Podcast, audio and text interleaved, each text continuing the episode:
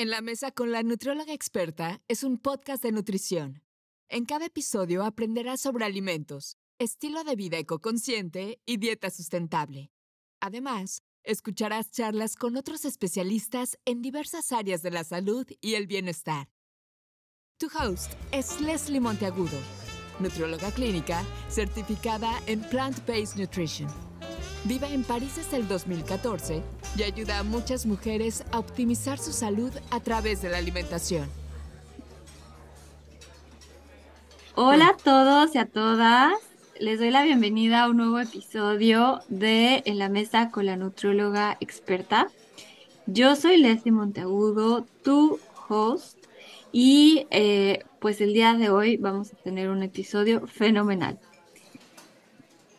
Antes que nada, quiero platicarles que de acuerdo con la OMS, el envejecimiento saludable es el proceso de fomentar y mantener la capacidad funcional que permite el bienestar en y durante la vejez. Es decir, tener la capacidad de ser o hacer lo que para estas personas, adultos y adultos mayores, es importante, como por ejemplo trabajar, viajar, practicar algún deporte, o simplemente eh, cultivar las amistades y llevar un estilo de vida particular. En esta ocasión, para hablar sobre este tema, nos acompaña nuevamente una de mis Nutris favoritas, es Nutri Clínica y además es mi amiga, es la licenciada y maestra en nutrición clínica Paola Santos. Si quieren saber más sobre ella, sobre su amplia experiencia, sobre su currículum y además sobre todas las certificaciones, diplomados y formaciones con las que cuenta, por favor vayan al episodio 67 y denle play porque ahí platicamos sobre otro tema bien interesante que es la vitamina D. Pau, gracias por aceptar nuevamente la invitación para ser parte de esta cuarta temporada. Y bueno, eh, bienvenida. Gracias. Y no sé si quieras eh, comentar algo sobre ti, sobre los, las personas que nos, bueno, o sea, sobre ti para que las personas que nos escuchen eh, conecten más contigo. Pues gracias, gracias por la invitación.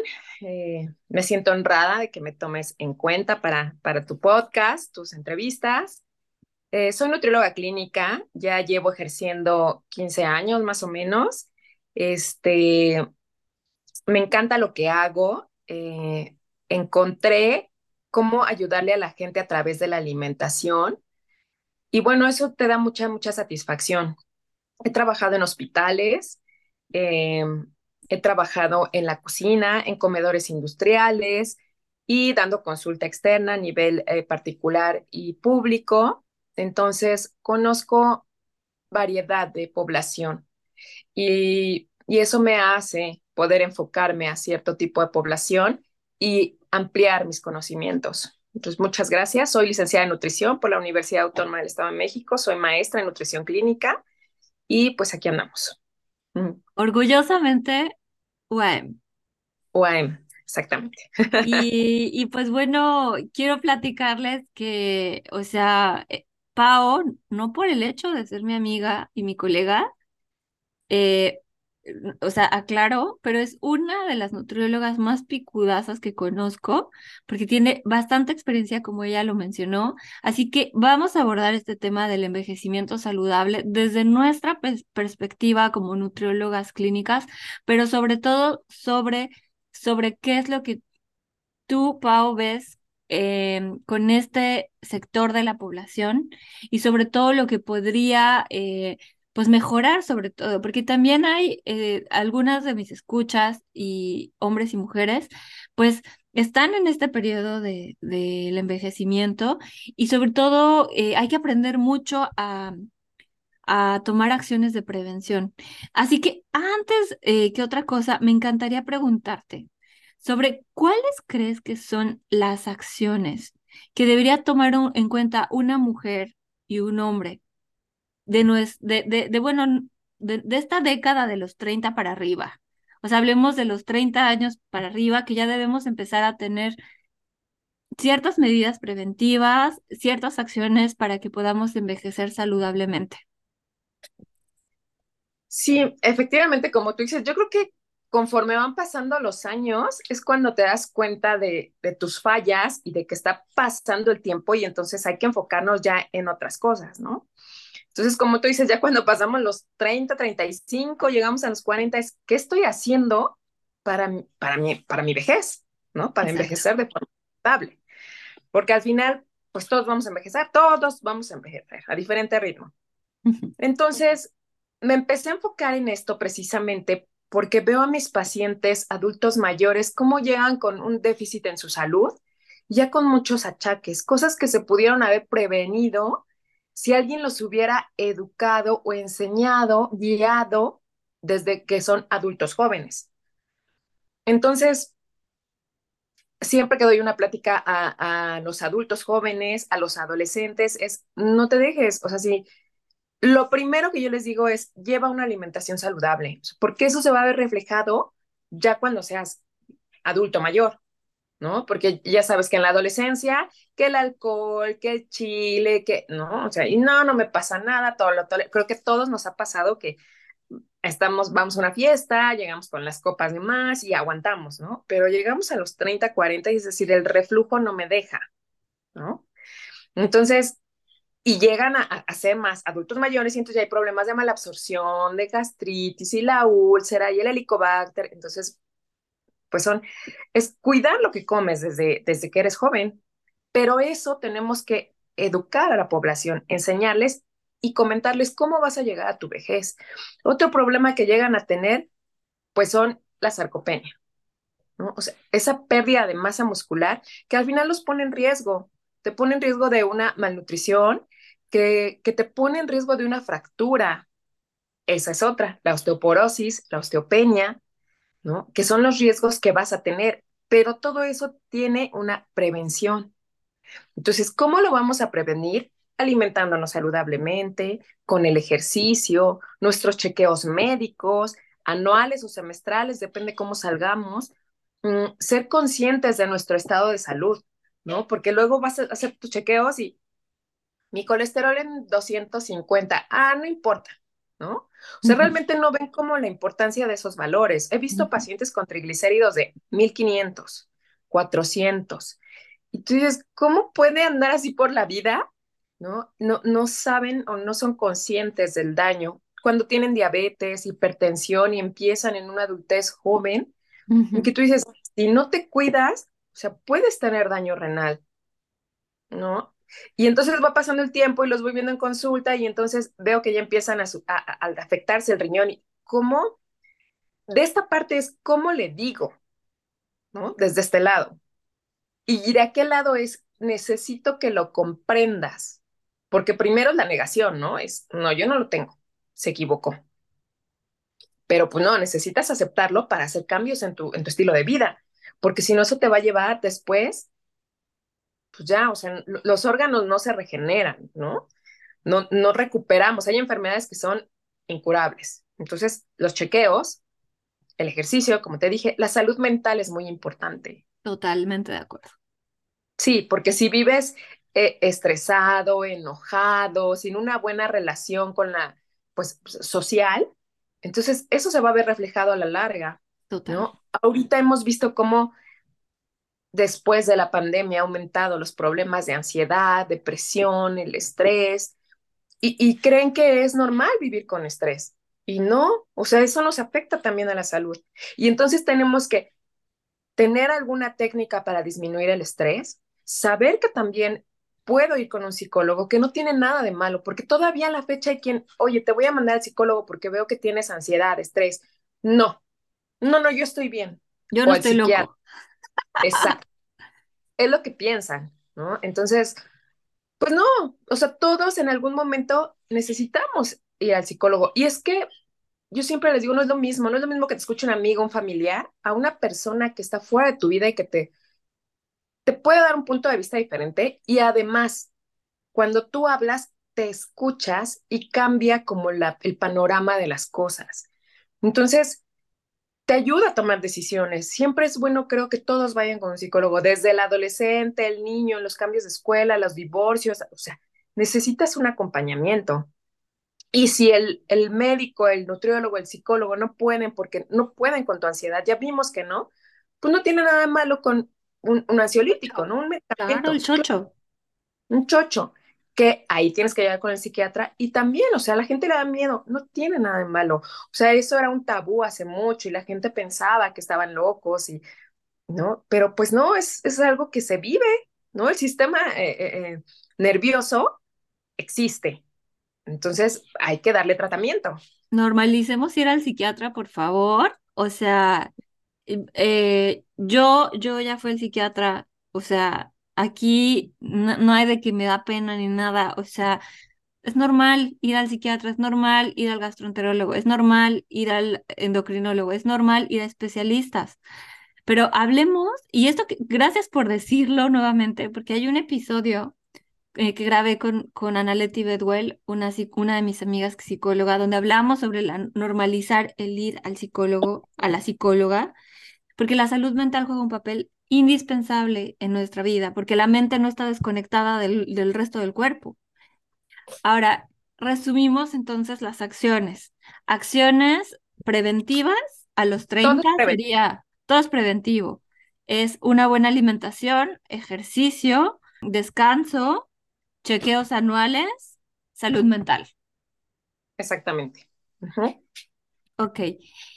Importante también pensar que lo estamos haciendo para llegar a una edad adulta, en donde podamos vivir de acuerdo a nuestras capacidades como queremos vivir. Porque esto de decir, es que se murió de viejito, o sea, no sé si te ha pasado. ¿Qué, qué le pasó al, al, al esposo del compadre? Se murió de viejito. Estaba viejito, ¿no? Ajá, entonces, o sea, a ver, a ver, no, no, no, la gente no se muere de viejito o de viejita, o sea, se muere a causa de una enfermedad. Claro. Ahora, la vejez no es sinónimo de, de muerte, o sea, te mueres de viejito, de viejita, o sea, yo creo que hay que desmitificar esta parte a todos nos va a cargar el payaso. Sí, efectivamente. ¿No? Algún día nos va a cargar el payaso, como decimos en México, ¿no? Pero si podemos llegar a una edad donde, digamos, tengo 65, tengo 70 y solo me tomo una pastilla, pues estás del otro lado, porque no estás en la, en, la, en la faceta de la polifarmacia. ¿Qué opinas? Exactamente, o sea, porque es terrible que llegue un paciente con su receta 10 medicamentos y tú, o sea, ¿qué se está curando y qué se está enfermando, no? Porque al final son medicamentos. O sea, si tenemos alguna enfermedad, definitivamente hay que tomar el medicamento. Pero, pues es que hay medicamentos que pueden afectar algún otro órgano. O sea, digo, y eso también hay que decirlo, ¿no? Entonces, si puedo evitar llenar de medicamentos, ahora, si son necesarios, pues tómatelos. Porque también hay personas que llegan y es que estoy tomando demasiados, me quité este. No, espérame, es que no te, no te lo puedes quitar tú. O sea, porque si es el del colesterol, te lo tienes que tomar para que baje el colesterol. Si es el de los triglicéridos, también. O sea, cada medicamento es para una cosa. La idea es llegar a una vejez sin tanto medicamento como tú dices, ¿no? O sea, hace rato que estabas hablando, sí que sepan, la, la vejez, pues no es una enfermedad, o sea, no es sinónimo de enfermedad y de muerte, como tú dices todo envejece, o sea, los animales, las plantas, todo envejece, las cosas, ¿no? Por el Normalicemos la vejez, normalicémosla. Claro, entonces todos vamos para allá, pero la idea es tener una vida larga sin enfermedades, ¿no? O sea, y una calidad de vida, ser independiente, porque también, pues no me sirve tener una larga vida si voy a estar en silla de ruedas o con fracturas, con, eh, eh, dependiendo de alguien. ¿no? O sea, no puedo salir a caminar solo, o sea, a lo mejor va a llegar un momento, pero estaba viendo apenas, eh, hemos visto, comparamos fotos de personas eh, que son adultos, arriba de 60 años, que han hecho ejercicio toda su vida y cómo se ven, comparado a alguien que ha tomado alcohol durante su juventud, que ha tenido sobrepeso y entonces llega a la, misma edad y bueno, es totalmente diferente, se ven mal, ¿no? O sea, hay, muchos memes e imágenes en internet acerca de eso, ¿no? Entonces, pues la idea es llegar sanos e independientes, porque al final, en algún punto también puede que lleguemos solos, ¿no? O solas. Eh, el tener hijos tampoco es sinónimo de, ay, tengo quien me cuide. O sea, realmente no. O sea, hay quienes tienen hijos, hay quienes no tienen hijos. Y aunque los tengas, creo que no se vale tampoco que, ay, tengo cinco hijos para que me cuiden en mi vejez. Y si no te cuidan, ¿no? Porque tampoco es... No es garantía pues que te van a cuidar. No, entonces tienes que ser independiente para que tú puedas salir a comprar tus cosas, para que puedas a lo mejor tener una pensión, para que puedas a lo mejor vender algo, para que puedes prepararte tus alimentos, porque esa es otra. Si tú no puedes preparar tus alimentos, entonces vas a depender de lo que haga la otra persona, ¿no? Y entonces no sabes cómo se alimentan. A lo mejor tienen una buena alimentación y te va bien, pero si son personas que no están acostumbrados a, alimentarse saludablemente, pues te tienes que, que, que, limitar a lo que te den, ¿no? O sea, que tengas una buena visión para que tú puedas leer, para que no dependa, ¿qué dice ahí? Voy a salir y qué dice no alcanzo a ver. Que puedas escuchar, que puedas masticar. Entonces, esa es la prevención. O sea, y entonces una larga vida independiente.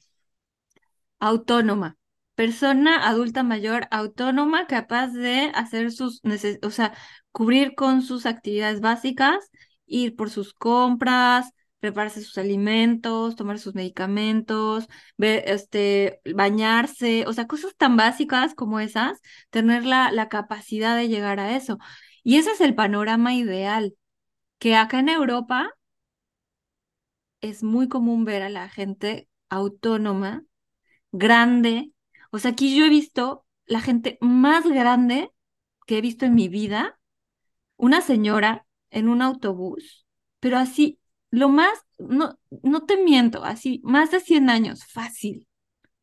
Chiquita, chiquita, chiquita, encorvada, encorvada, encorvada, con una lupa leyendo el periódico en el autobús. Y entonces yo dije, qué belleza.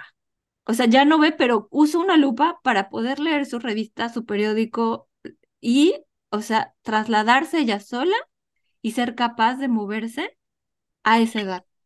Entonces, ese es el panorama ideal. Acá se ve más porque acá el sistema de salud es distinto, porque también la cultura, la, la jubilación funciona distinta, la gente se puede jubilar todavía a buena edad, hay muchos factores económicos, políticos, socioculturales, del sistema de salud, la genética, el ambiente, bueno, muchísimas cosas.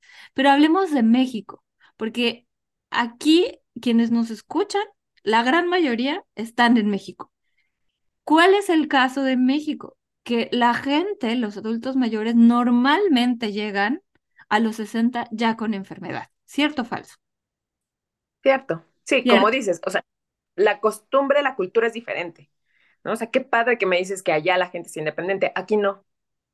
Aquí hay, aquí en México predomina la obesidad el sobrepeso. Y la diabetes. Ajá, a eso iba. Tienes, si no tienes diabetes, la misma, el mismo envejecimiento va haciendo que pues, las células ya no trabajen como trabajaban. Entonces, por el simple hecho de, tener más edad, a partir de los 60 años empezamos a acumular más grasa en el cuerpo.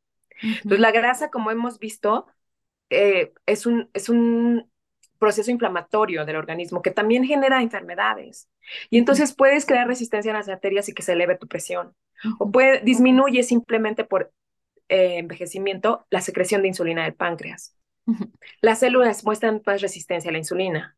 Entonces puedes desarrollar más enfermedades si llegas con un mal e, estado de salud a la vejez, ¿no? O sea, eh, luego dicen, no, es que ya estaba viejito, le dio diabetes. Pues sí, pero el que estés viejito no es que te va a dar diabetes o hipertensión. O sea, Suena como se murió de viejito, como que es parecido. Exactamente, o sea, ¿cómo llegas a esa edad? ¿No? Entonces, aquí te digo, predomina, hablando de obesidad, sobrepeso, desde la infancia. Y entonces, si no educas a ese niño, ¿cómo va a llegar la adolescencia? Que aparte en la adolescencia son más rebeldes y entonces es más difícil que digas, no comas eso, me lo voy a comer. Y llegas a la adultez y si ya no tuviste buenos hábitos de alimentación, Entonces, en tu adultez vas a seguir con sobrepeso, obesidad. Y a, ojo, o sea, empezamos a generar grasa, pero no trabajamos el músculo, porque también hay que ver esa parte. Y entonces es cuando llegamos a ser adulto mayor y vemos a, a, a, a se me fue el término, pero cuando vemos adultos mayores que tienen pancita, pero flaquitos de las piernas.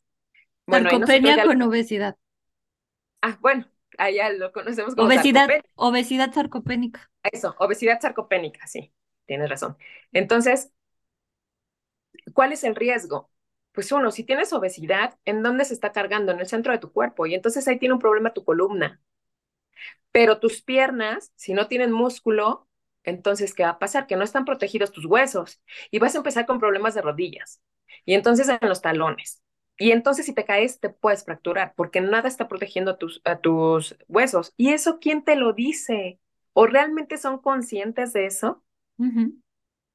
¿No? La conciencia es súper importante ahora que lo mencionas, eh, porque llega la etapa en donde, o sea, esta es una frase de, de, de mi papá, y que viene de sus amigos, de su grupo de amigos, es, después de los 40 comienzas a pagar facturas.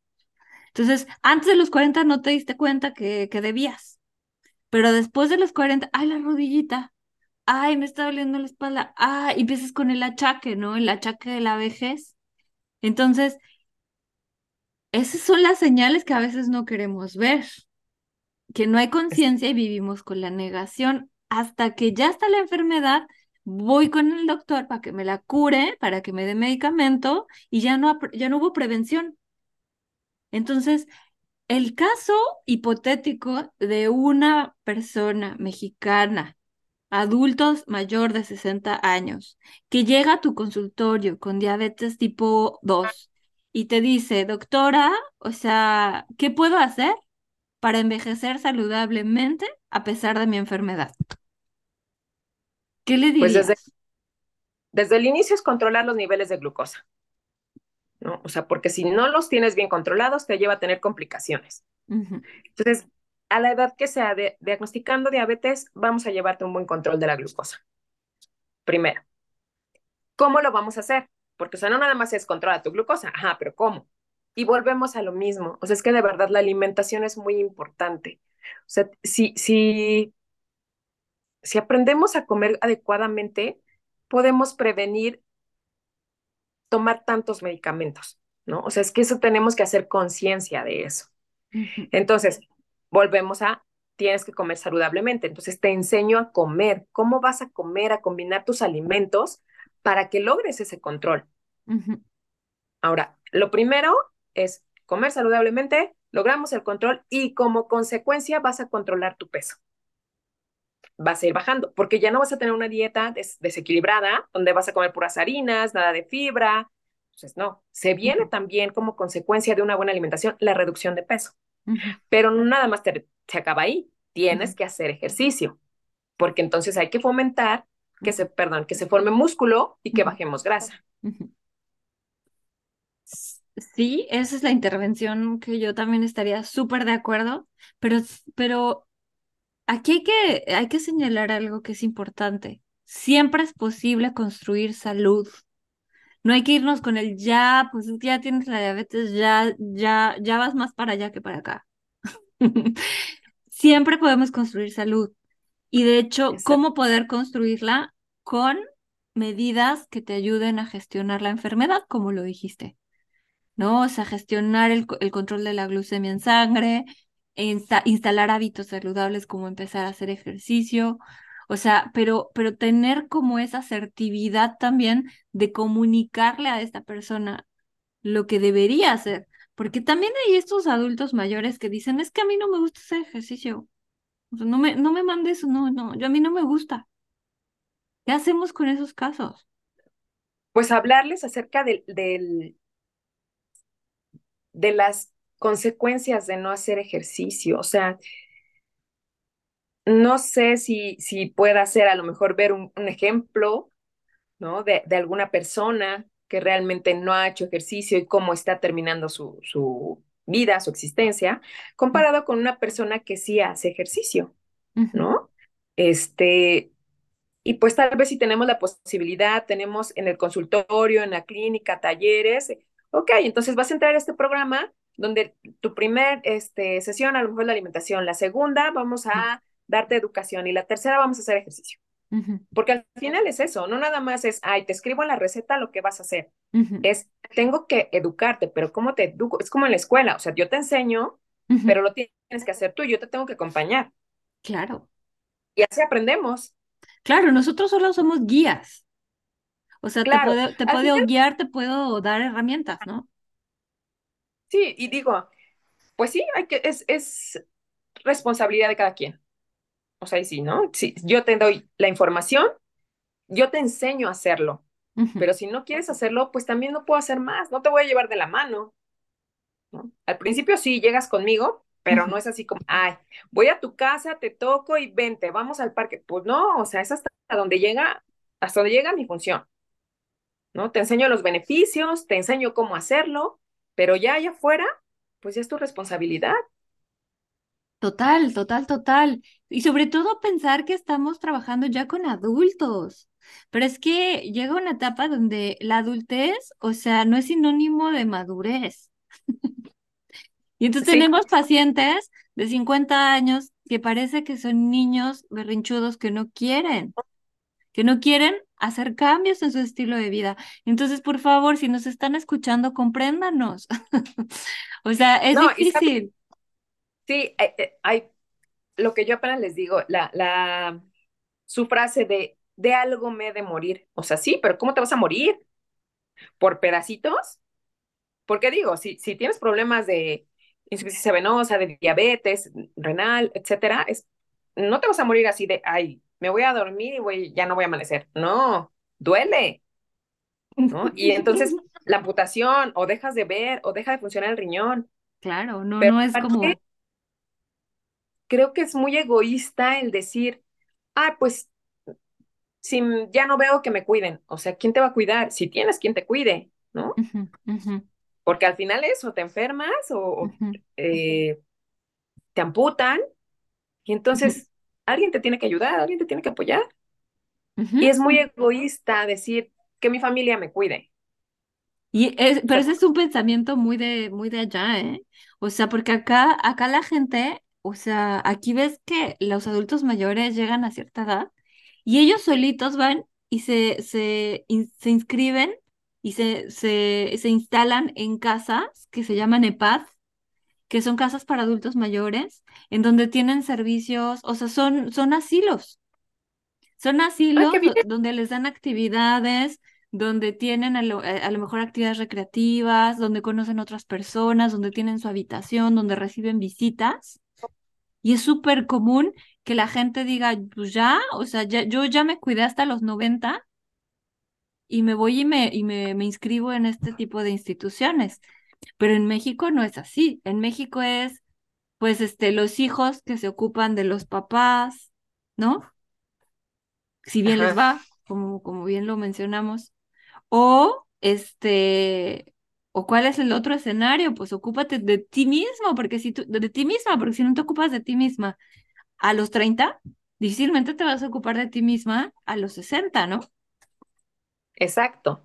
No, aparte, como dices, eh, bueno, de lo que me cuentas, pues qué, qué admiración, porque precisamente la forma en la que piensan aquí, ¿no? Aquí llegar a un asilo es, ah, ya me vinieron a aventar, ya me vinieron a abandonar. Mis hijos malagradecidos. Exacto. Y pues no, realmente lo que vemos ahora, que, que mucho hablabas de, de la jubilación, que aquí ya no hay, este, pues es un tengo que ahorrar para mi, para mi vejez.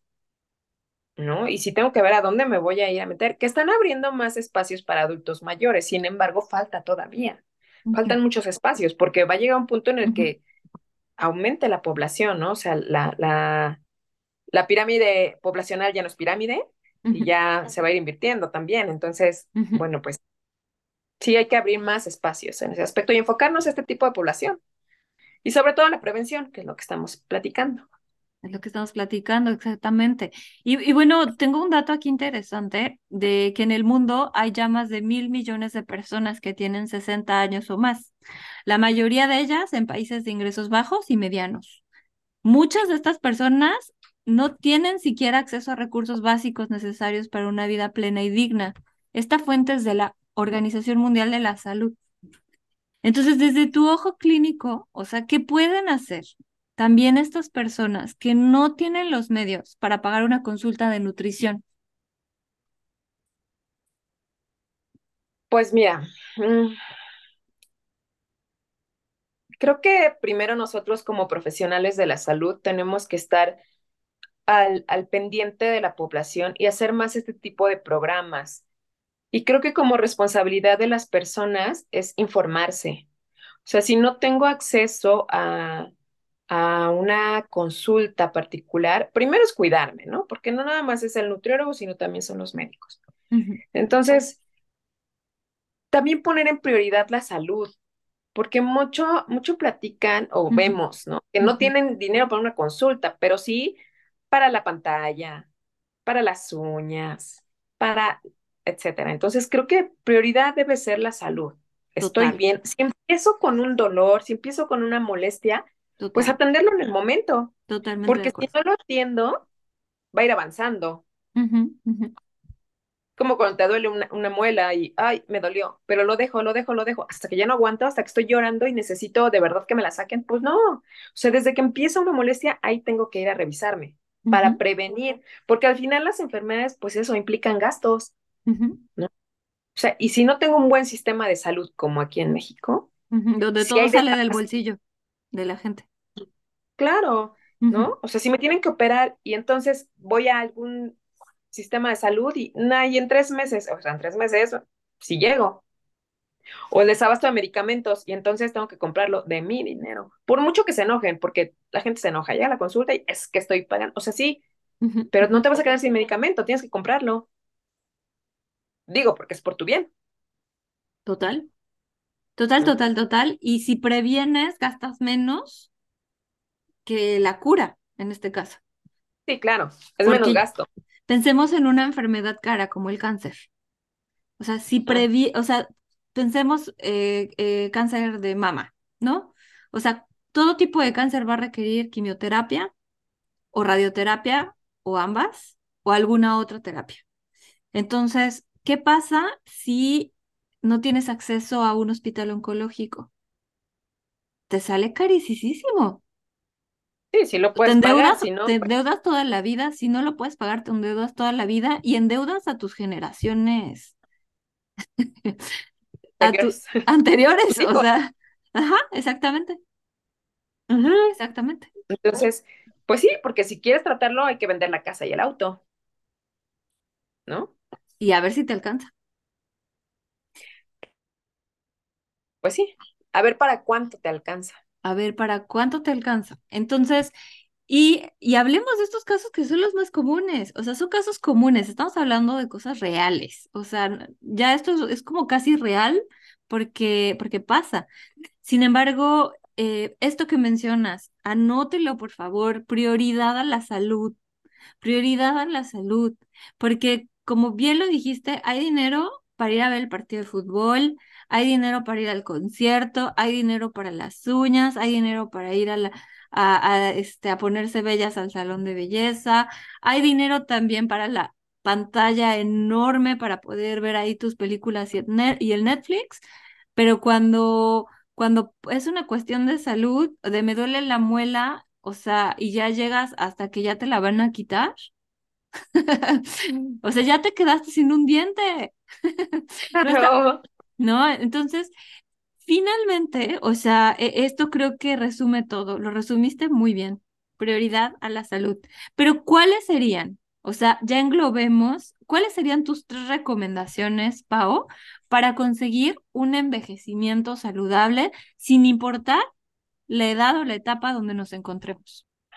El primero sería alimentación saludable, ¿no? O sea, aprender a comer. El segundo es ejercicio. Definitivo, necesitamos todos ejercitarnos. Y el tercero es, pues, tus chequeos, tus revisiones anuales. Te ayuda a prevenir todo, ¿no? O sea, desde detectar el tiempo del cáncer, revertir el reflujo, prevenir la diabetes. Entonces, creo que esos tres son más, los más importantes para evitar llegar a, al medicamento. ¿Cuáles serían, en este caso, vamos a, desglosar así como más, más fácilmente para dárselos así fácil a quienes nos están escuchando? Alimentación saludable. Lo ideal sería ir con una nutrióloga, pero si no tenemos acceso al sector de salud, pues entonces sería privada. Y si no tenemos para pagar privada, este, algún taller de nutrición, ¿no? O sea, algún taller online, a lo mejor involucrarnos más en la cocina, a lo mejor este, escuchar un podcast como este, que es gratuito, el acceso a este material, a toda esta información. Estamos hablando dos nutriólogas clínicas con diplomas, cédula y todo. Entonces les estamos ya dando aquí, pues no una consulta, porque no es el equivalente, pero les estamos dando información valiosa. Entonces recurrir a fuentes confiables, ¿no? Si no tenemos acceso a una consulta de nutrición. Ah, le, estamos, le estamos dando ideas. Sobre todo eso, confiable, ¿no? O sea, porque no te puedes ir como coach. O sea, tienes que ser un, un método científico, un nutriólogo, un médico, alguien que tenga la base. Entonces, te estamos diciendo por qué. Entonces, sí, si no tienes el acceso al, al nutriólogo particular, pues ahorita ya hay en redes, podcast, este, pues en todas las redes, Facebook, Instagram, Twitter, o sea, toda esa información, pero necesitas querer hacerlo, querer leerlo. Y hay libros también. ¿Libros? Te puedes comprar un muy buen libro de alguna nutrióloga que admires, ¿no? O sea, pero por favor, por favor, no se dejen guiar tampoco por la fama, porque es influencer. O sea, apenas estaba viendo un influencer que decía cada cosa que, que Dios mío, luego te, te voy a compartir la publicación para que hagamos otro podcast de esto, porque, o sea, está, está sorprendente. O sea, tiene mil, miles de seguidores y habla sobre como de, o sea, la culpa engorda. No, no, no, a ver, a ver, a ver. O sea, eh, eh, o sea, también hay que ver qué te están diciendo. O sea, hay que seleccionar la información de las redes. Ojo con esta parte, hay muy pocos comunicadores de las, hay muchos comunicadores, pero hay pocos profesionales comunicando salud asertivamente. ¿Qué opinas? De acuerdo, de acuerdo. Sí, porque pues puedes encontrar muchísima gente, pero hay que ver qué es cierto. Sí, sí, porque pues también está por ahí el marketing, la venta, el compra, cómprame mi, mi tal Simplemente En, la en la tele y los comerciales, ay, compra esto que es saludable, espérame, o sea, hay que leer las etiquetas, ¿qué contiene? ¿Cuántos gramos de azúcar? ¿Cuántos gramos de grasa? ¿realmente sirve? Porque al final la industria lo que quiere es vender. Y terminan vendiéndote la uña de gato, el jugo de gomibayan, las ampolletas de alcachofa, los parches reductores, el tecito quemagrasa. Exacto. ¿Se te ocurre otro? No, y la gente lo que quiere es soluciones fáciles, o sea, no existe la magia, ¿no? Digo, si existiera, creo que no habría obesidad en el mundo. Si eso existiera realmente. Me acuerdo una frase que decía Abril González, que me dio clase en la facultad, no sé si te dio clase a ti. No. Este decía, bueno, es que si la grasa se quemara, sería tan sencillo como comprarte un encendedor. No, entonces, o sea, seleccionen la información o acudan con una profesional en consulta una profesional de la nutrición en consulta. Segundo, ejercicio. Ejercicio, desmenucemos, o sea, ¿qué es lo importante del ejercicio? Mira, si no están acostumbrados a hacer algún tipo de ejercicio específico, lo que todos nos dicen es camina. O sea, porque realmente hay beneficios si caminas, pero hay que aprender a caminar también. O sea, no es así de, ah, me voy al centro comercial y estoy caminando y viendo en las tiendas y me paro. Y no, o sea, es, necesitas tener una, una superficie donde tú puedas caminar sin detenerte y hacerlo con el zapato adecuado también, porque si no tienes un zapato adecuado, lo que vas a hacer es lesionarte. No vas a tener una buena pisada y te puedes torcer. Entonces necesitas caminar lo que dicen los 30 minutos, pero no menos de 30 minutos, porque no hay beneficio. Entonces lo haces con que lo hagas un día sí, un día no, para que se mantenga tu metabolismo. Ahora, si eres de las personas que, ah, estoy muy activa y hago mucho ejercicio, camino, ¿no? Botando todo el día, ok, entonces si ya estás activo, entonces sí necesitas otro tipo de entrenamiento, ¿no? El caminar, andar en bicicleta, o sea, depende también que tengas a la mano, no tienes que gastar tampoco, pero siempre recomendamos también el ejercicio de fuerza, o sea, hay que hacer aeróbico y anaeróbico, o sea, fuerza y este aeróbico. Entonces, aeróbico es andar en bicicleta, es trotar, es caminar, es nadar, y fuerza lo puedes hacer con mancuernas, con ligas, con tu propio peso, con... pero obviamente esto tiene que ser monitoreado, alguien que sepa para que no te vayas a lesionar porque va a resultar peor. O sea, sí necesitas también buscar a alguien, un maestro de educación física, un entrenador, un este. Ahí pues sí, un coach, si quieren, un coach de, un pero de educación física, o sea, de, actividad física. Ajá. Y entonces ya haces otro tipo de ejercicios y no requieres dos horas, sino con que lo hagas 40 minutos, es suficiente. Un día sí, un día no. luego te dicen, ay, no tengo tiempo porque trabajo. Pues sí, pero tienes sábado y domingo. ¿no? No, y además el tiempo no es pretexto, o sea, puedes agendarte tu día de que haces home office o teletrabajo, 10 minutos para levantarte, para estirarte, para hacer respiraciones, para salir tantito y caminar, o sea, 10 minutos.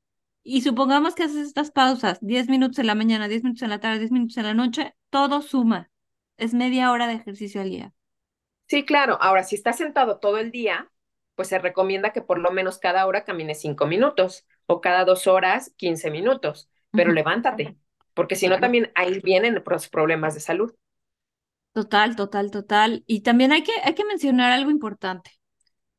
O sea, haz el ejercicio que te guste, que vaya contigo, ¿no? O sea, porque nosotras podemos decir, no, pues eh, yo puedo decirte, el mejor ejercicio es nadar, pues es lo que a mí me funciona. Y sí es verdad que es un gran ejercicio y trabajas todos los músculos del cuerpo, pero no toda la gente le gusta el agua. O no todos tienen acceso. O no todos tienen acceso a una alberca, ¿no? O sea, entonces, o sea, pensemos en que lo que se adapte a ti, lo que se adapte a tu estilo de vida, lo que se adapte a tu edad, a tus condiciones. Ah, como mencionabas, una persona amputada, por ejemplo, de una pierna ¿Qué actividad física le puedes recomendar a esta persona? Pues una que se adapte a la movilidad y a sus capacidades, ¿no? Claro, claro, sí, hay, por eso hay profesionales de la salud dedicados a eso, ¿no? Los, los em, expertos en rehabilitación y fisioterapia. Total. Entonces, si tienes algún problema de ellos, sí hay quien te puede apoyar. Total, total, total, total. Y algo que también es verdad y que hay que mencionar, no tienes acceso porque no te alcanza. O sea, la verdad es que pagar un gimnasio es carísimo, pagar un club sale más caro, pero a ver, hoy en día también puedes encontrar programas de 21 días donde tienes acceso a rutinas de media hora de fitness, donde tienes acceso a yoga, donde tienes acceso a pilates. O sea, ten iniciativa y busca más allá y encontrarás algo que se adapte también a tu presupuesto, ¿no? Y bueno, eh, siempre encontrar como la opción que vaya con nosotros y con nuestro presupuesto, ¿no? En, cuanto al ejercicio. Y tercer punto importantísimo, la recomendación número tres, chequeos anuales. ¿Cuáles, Pau? Pues mira, definitivamente pues acudir al doctor, ¿no? También, ¿no? No es así de, ay, voy con el chamán, el naturista, no. O sea, eh, ir con tu médico para hacerte tus análisis bioquímicos que necesitas. Una biometría hemática, una química sanguínea para ver cómo está colesterol, glucosa, eh, triglicéridos, HDL, la hemoglobina los que nos indica si hay diabetes, prediabetes o, no. Tenemos un, metabolismo de la glucosa, examen general de orina para ver si no estamos tirando proteínas por orina o glucosa por orina. Este, principales, las básicas. Ya si hay alguna ya tu profesional de la salud te indicará qué otros estudios son los que necesitas. Pero eso es el, el que nos va a mandar el médico. También si requerimos eh, de, determinada edad, ¿no? A partir de los 40, pues la mastografía, una mastografía a partir de la menopausia, este, los hombres el antígeno prostático, de ir con el, con el urólogo para hacerse su chequeo, ginecólogos, o sea, cada especialista, pero sí a partir de los 40, como tú dices, ya hay que empezar con nuestros chequeos. Chequeos anuales. el dentista no dejarlo, o sea, por lo menos una vez al año, pero acudir, ¿no? Y eso, una vez al año, si tienes una buena higiene dental. ¿no? Ya el dentista te dirá, sí, nos vemos en un año, nos vemos en seis meses, o qué tienes, ¿no? ir con el oftalmólogo a ver cómo están los ojos, porque no nada más el hecho de decir, ay, no veo, necesito lentes, o sea, no, espérame, ¿no? ¿Por qué no ves? O sea, primero hay que determinar cuál es la causa. Entonces necesitas ir con un oftalmólogo para que te diga qué es lo que está pasando. Claro, y no irse por los lentes del Sambors, este, para poder, para leer, o sea, de esos que se compran todos, o sea, todos. Mis papás tienen los suyos del Sambors porque sus amigos tienen los suyos del Sambors y son esos que parecen lupas que son para leer. O sea, yo no digo que estén mal, pero pues pregúntenle a su oftalmólogo si sí o si no, porque no puedes ir al Sambors y comprarte esos lentes nomás así. Exacto, porque si tienes algún, no le prestas atención, va avanzando el daño y son irreversibles, ¿no? Si te dicen que tienes hígado graso desde que eres joven, pues hazte tus ultrasonidos y hay que revertirlo. Claro, claro, es reversible el hígado graso. Lo que no es reversible es cuando ya hay eh, un, una, una faceta después, cirrosis hepática. Exacto. ¿No? Este, entonces, ahí sí ya no podemos hacer mucho, pero, o sea, prevenir, prevenir, prevenir.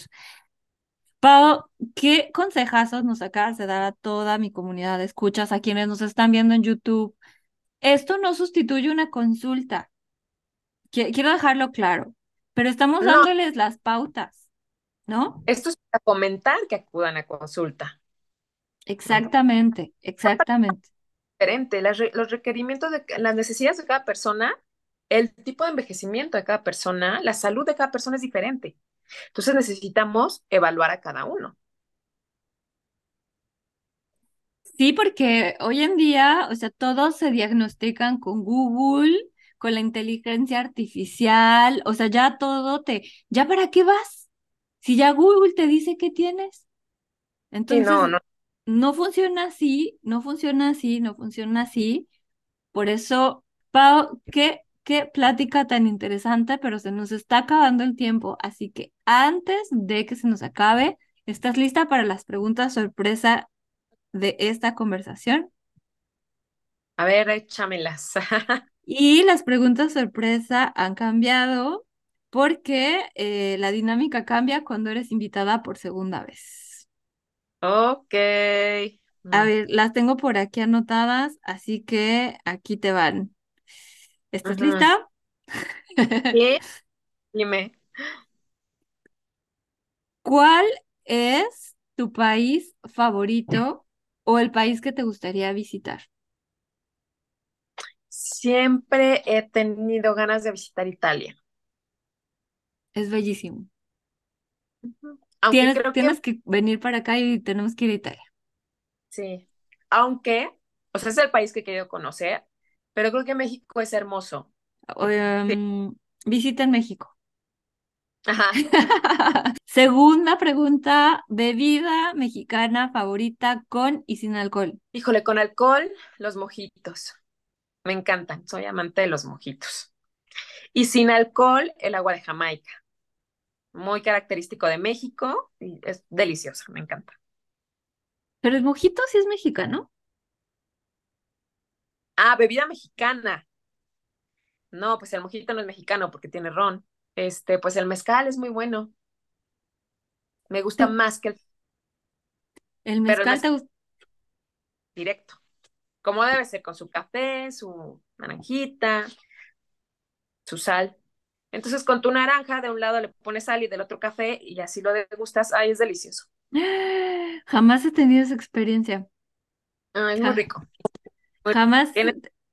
probarlo o ve a algún lugar así característico oaxaqueño y así te lo van a servir cuando vengas. Mm, ya, pronto. Ya, o sea, sueño con ir a Oaxaca. De hecho, de verdad, o sea, muero por comer una tlayuda, un molecito de Oaxaca, unos chapulines. Saben que soy vegetariana, pero los chapulines me enloquecen, así que volvería a Oaxaca a comer chapulines. Ok. y esta sí es de la temporada pasada la pregunta, pero esta puede cambiar, así que libro que estés leyendo o que nos recomiendes. Libro que estoy leyendo. Pues me, mira, estoy leyendo uno que me regalaron, que la autora es española, me parece que son, es, no recuerdo el nombre de la autora, pero es Las personas vitamina. y la verdad es que se me hace interesante eh, y que les recomiende, pues, pues es que hay varios, no sé ni cuáles recomendé la vez pasada, pero bueno, Los Cuatro Acuerdos fue uno que leí, que Ujú. recomiendo. Esta de Ujú. las personas de la mina nos sirve mucho. Este, uno que me gustó mucho, que, que tiene varios años que leí, fue Dios vuelve a Harley, Harley. Y Muchas vidas, muchos maestros también me gustó. Son los cuatro libros que más me han dejado marcada, entonces puedo recomendar. ¿El segundo cuál fue? Porque no se escuchó bien. El que estoy leyendo ahorita, Las personas vitamina. Las El primero personas... Ujú. Las personas vitamina y este Dios vuelve a Harley, Ujú. vidas, muchos maestros. Ok, ahí los tienen. Ti- No no nos diste uno, nos recomendaste cuatro. Así que con estos cuatro cerramos este episodio. Muchas gracias, mi Pau, por tomarte este tiempo, porque yo sé que es preciado. Además, quienes nos están viendo, estamos grabando en sábado. Y, y, y bueno, la despedida se acerca, pero me gustaría que por favor nos compartas dónde te podemos encontrar, Pau, dónde está tu consultorio, datos de contacto, algún teléfono de WhatsApp, algún correo electrónico. Si alguien quiere tomar una consulta contigo, ¿en dónde te podemos encontrar? Yo vivo en Toluca, entonces mi consultorio está en el Sanatorio Toluca, aquí conocido por todos los que ven aquí. En redes, en Facebook, estoy como nutrióloga clínica Toluca Metepec. Este, mi WhatsApp, solo WhatsApp, 722-616-8776. Y mi correo es n de niño, u de Úrsula, t de Tito, santos, arroba hotmail.com. Ahí me pueden encontrar. Gracias, Pau. Y yo estoy segura que alguien va a conectar contigo porque eres una nutrióloga súper profesional. Entonces están en muy buenas manos. Todos los datos de contacto los voy a dejar en la descripción de este episodio. ¿Algo más que quisieras agregar antes de cerrar? Me fue un placer, me encanta participar contigo, eh, tocar estos temas de salud, me apasionan y pues a sus órdenes, a sus órdenes. Gracias, mi Pau. Y a ti que nos escuchas, eh, si te gustó este episodio, si resuena contigo, si toda esta información crees que a alguien más le va a ser de utilidad, no dejes de compartirla en redes sociales, con tus contactos, compartir este episodio, compartir el, video del canal de YouTube eh, y deja tu reseña, por favor, en iTunes o en Spotify, porque así vas a ayudar a que este podcast sea visible para más gente en tu canal de podcast preferido. Y eso es todo. Hemos llegado al final y solo me queda decirte, nos vemos y hasta la próxima. Gracias por escuchar este episodio. Por favor, evalúalo con 5 estrellas o compártelo con más personas. Encuentra a Leslie en sus redes sociales como nutrióloga experta.